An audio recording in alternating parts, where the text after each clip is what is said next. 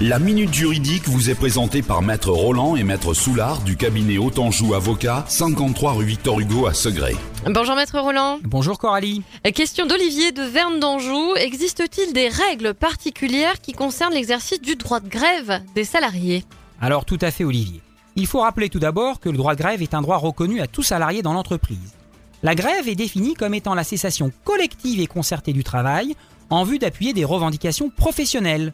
Cependant, et pour être valable, la grève doit réunir trois conditions, qui sont un arrêt total du travail, une concertation des salariés, donc une volonté collective, et des revendications professionnelles. Si ces conditions ne sont pas réunies, il s'agit alors d'un mouvement illicite, et le salarié y participant risque soit une sanction disciplinaire, voire même un licenciement. Enfin, et sauf exception, la grève entraîne une retenue sur le salaire du salarié gréviste. Attention donc Olivier. Merci Maître Roland.